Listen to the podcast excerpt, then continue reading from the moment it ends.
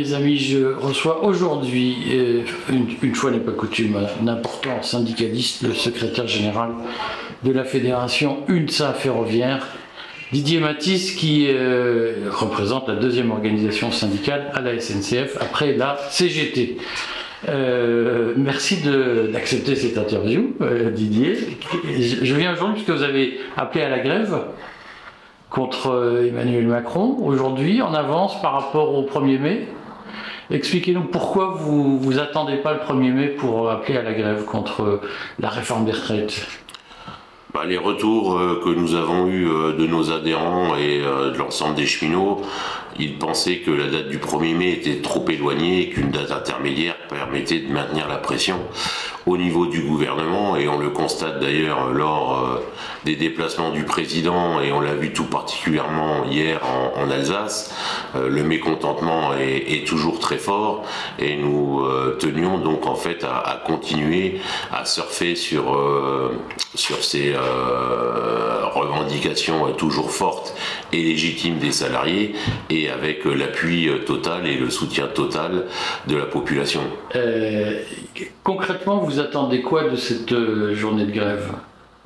Bah, cette journée va permettre des mobilisations euh, et des manifestations un petit peu partout en France. Donc en fonction des régions, euh, elles se manifesteront euh, de plusieurs façons, avec des, occupations de bâtiments publics, des manifestations devant des parlementaires qui ont voté donc, enfin disons qui ont, voté contre le euh, j'ai perdu les mots, le, comment ça s'appelle, la motion de censure. Et euh, nous faisons en fait avec l'ensemble des salariés qui sont aussi et encore en grève des manifestations donc devant des lieux publics pour montrer au gouvernement que la réforme, même si elle a été votée, n'est toujours pas digérée et ne le sera jamais. Alors beaucoup de nos lecteurs se posent la question de la finalité du mouvement de grève. Euh, est-ce que votre objectif c'est d'obtenir simplement le retrait de la réforme ou est-ce que vous souhaitez aller jusqu'à euh, la chute d'Emmanuel Macron? Au niveau de l'UNSA ferroviaire, euh, nous ne politisons pas l'action syndicale et donc nous, nous sommes là pour défendre les salariés et dans cette défense, nous appelons au retrait pur et simple de cette réforme car elle a été non négociée et euh, elle est profondément injuste et surtout punitive. Mais est-ce que vous seriez prêt à soutenir des forces, vous allier à des forces qui demandent et le retrait de la réforme et par exemple une sixième république? Non, car euh, comme je vous l'ai dit, nous ne politisons pas l'action syndicale. Pour euh, ce qui concerne la politique, il y a des partis politiques pour ce faire et euh, les organisations syndicales, tout du moins pour l'UNSA ferroviaire, nous sommes là pour défendre les salariés et nous euh, traitons donc avec le gouvernement légitimement élu. Est-ce que ce n'est pas aussi une façon de condamner le, le, mouvement social que de dire ah mais nous ne ferons pas de politique? Est-ce que au bout du compte il n'y a pas nécessité pour être plus fort de s'unir à des gens qui vont plus loin que vous ce sont les salariés euh, qui votent en leur âme et conscience et euh, nous, nous pensons que nous n'avons pas de conseils à donner lors du passage aux urnes comme ça a été euh, fait par certaines organisations syndicales. D'ailleurs, certains qui ont soutenu donc le président Macron maintenant sont vent debout contre lui. Donc c'est pour cette raison légitime qu'il ne faut pas mélanger les gens et politiser l'action syndicale euh, arrive tôt ou tard euh, à un échec, à un constat d'échec, car les politiques menées sont souvent, et surtout ces dernières années, et quel que soit le parti politique, toujours euh, des lois qui votent des reculs sociaux plus ou moins importants en fonction des gouvernements. Alors, c'est nos lecteurs, ils aiment bien rentrer par les petits trous de souris, par les trous de serrure. Compte tenu des divergences que, que, vous nous exposez, qui ne sont pas nouvelles, euh, comment ça se passe l'intersyndicale à la SNCF Comment concrètement euh, on en arrive à dire on ne va pas attendre le 1er mai? Il y a des réunions secrètes, il y a des... Non, non, les, réunions euh, qui se font euh, se sont faites pour la journée donc d'aujourd'hui. Euh, nous nous sommes réunis samedi matin vers 11h30 et nous avons donc échangé pour établir donc la journée du jeudi 20 avril comme nouvelle journée de mobilisation et qu'on a appelé la colère des cheminots et on se revoit tout à l'heure à 10h pour déterminer justement des suites euh, à tenir, euh, et notamment jusqu'au 1er mai. Euh, concrètement, on, veut un peu de, un peu de, confidentiel, évidemment. Il y a une unanimité qui se fait assez facilement pour appeler à la grève avant le 1er mai à la SNCF alors les organisations syndicales qui étaient les plus motivées pour la journée d'aujourd'hui étaient la CGT et Sudrail. Euh, L'UNSA et la CFDT, euh, nous étions pas forcément euh, favorables étant donné que au niveau des discussions qu'il y a eu des confédérations, il n'y avait pas de journée de prévue jusqu'au 1er mai, hein, la date donc de la fête du travail, et c'est une grande première depuis plusieurs décennies. L'ensemble des organisations syndicales vont défiler dans les mêmes défilés, car précédemment il y avait souvent plusieurs défilés en fonction des sensibilités de, chacun euh, au niveau des organisations syndicales. Donc là, c'est une grande première. On aura également l'appui euh, de syndicats étrangers qui viendront donc euh, appuyer nos revendications et donc appeler au retrait pur et simple de cette réforme des retraites. Et les réunions se font ensuite au niveau des entreprises, donc à la SNCF. Et nous avons une réunion tout à l'heure à 10h pour justement convenir des suites à tenir jusqu'au 1er mai. Peut-être potentiellement, ça peut être quoi ces suites? C'est un secret de polichinelle. La CGT appelle euh, à une journée le vendredi 28 euh, euh, avril. Donc il est fort à parier que tout à l'heure, la CGT nous propose de nous mettre dans la journée du, 28.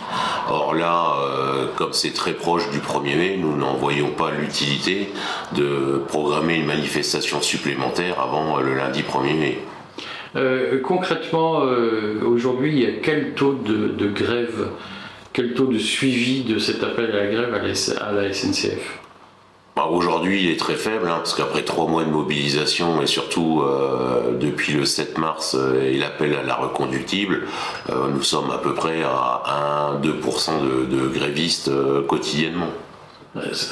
Comment vous expliquez qu'il y a un si faible nombre de grévistes alors qu'il y a une telle colère dans le pays? Bah, C'est tout simplement les problèmes de pouvoir d'achat car euh, contrairement à ce que l'entreprise a annoncé et affiché que nous avions eu 12% d'augmentation salariale sur les deux dernières NAO qui se sont déroulées en juillet et en décembre 2022.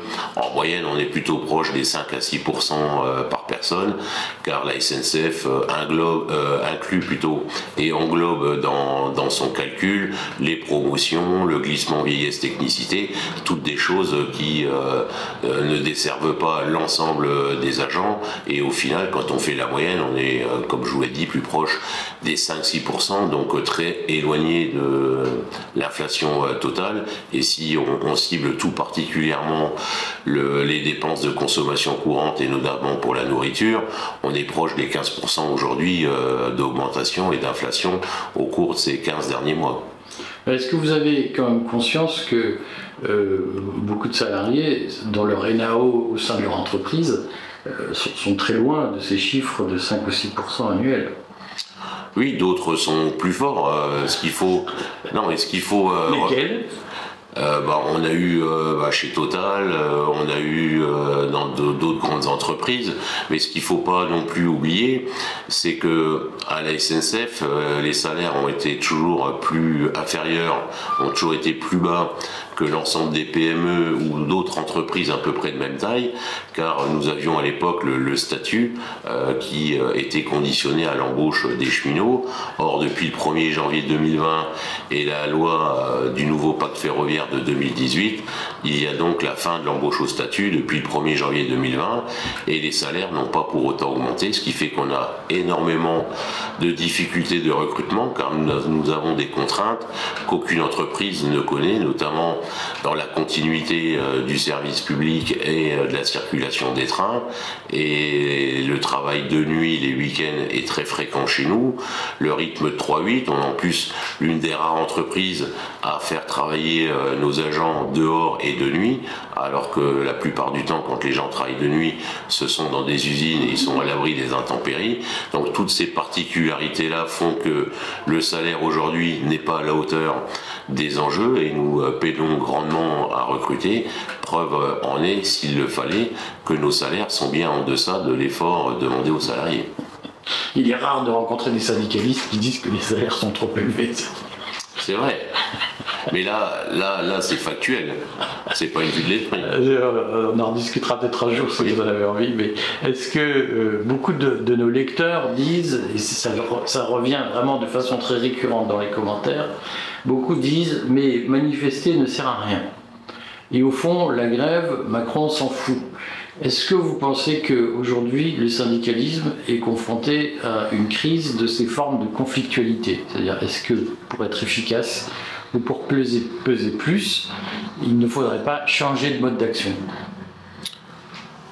J'avais annoncé en, début janvier et ça avait été repris par les médias, euh, que pour euh, obtenir satisfaction et avoir donc le retrait de la réforme des retraites, il fallait deux conditions, c'est euh, partir en reconductible, chose qui a été décidée à partir du 7 mars, et la deuxième condition, c'était euh, de tenir au moins une dizaine de jours de bloquer euh, au moins deux week-ends consécutifs Paris, hein, parce que c'est l'Île-de-France euh, qui est aujourd'hui euh, vraiment l'élément moteur, si je puis dire, de blocage pour pouvoir justement créer le plus d'incidence au niveau du fonctionnement du pays et notamment l'ensemble des élus quand ils ne peuvent pas se déplacer dans Paris pour assumer leurs leur tâches ils sont euh, les premiers donc euh, du coup à faire remonter le mécontentement auprès du gouvernement.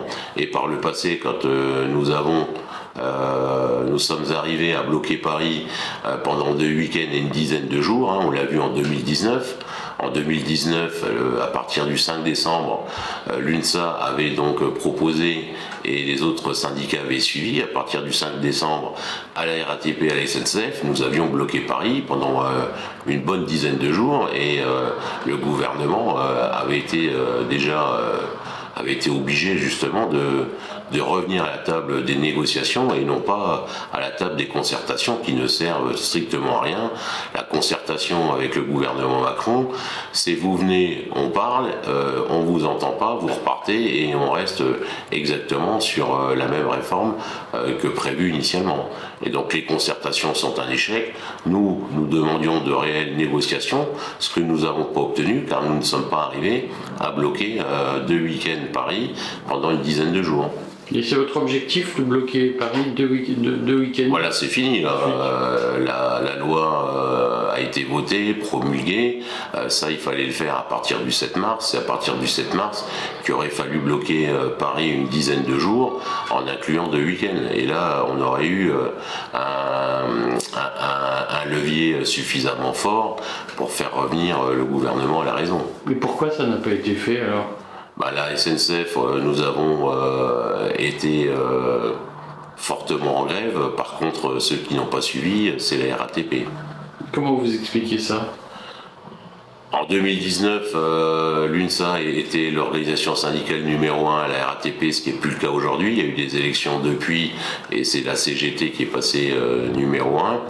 Il y a FO euh, qui a également est passé numéro 2 et Castex depuis son arrivée a donné donc une prime d'assiduité de 400 euros aux chauffeurs de bus et 350 euros en augmentation salariale pour les conducteurs de métro. Apparemment, cela a été payé car euh, ils n'ont pas suivi euh, la reconductible et euh, l'ensemble des métros et bus et RER e ont, circulé quasiment normalement, même lors des journées de mobilisation.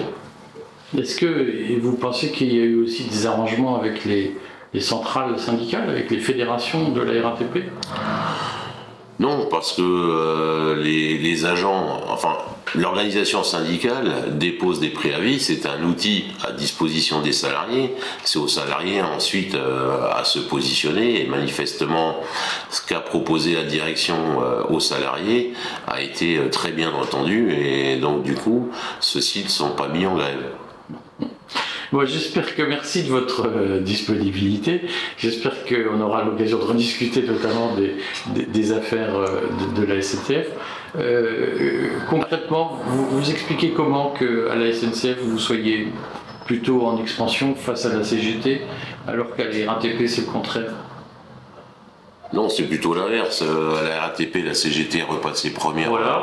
Comment vous expliquez cette situation?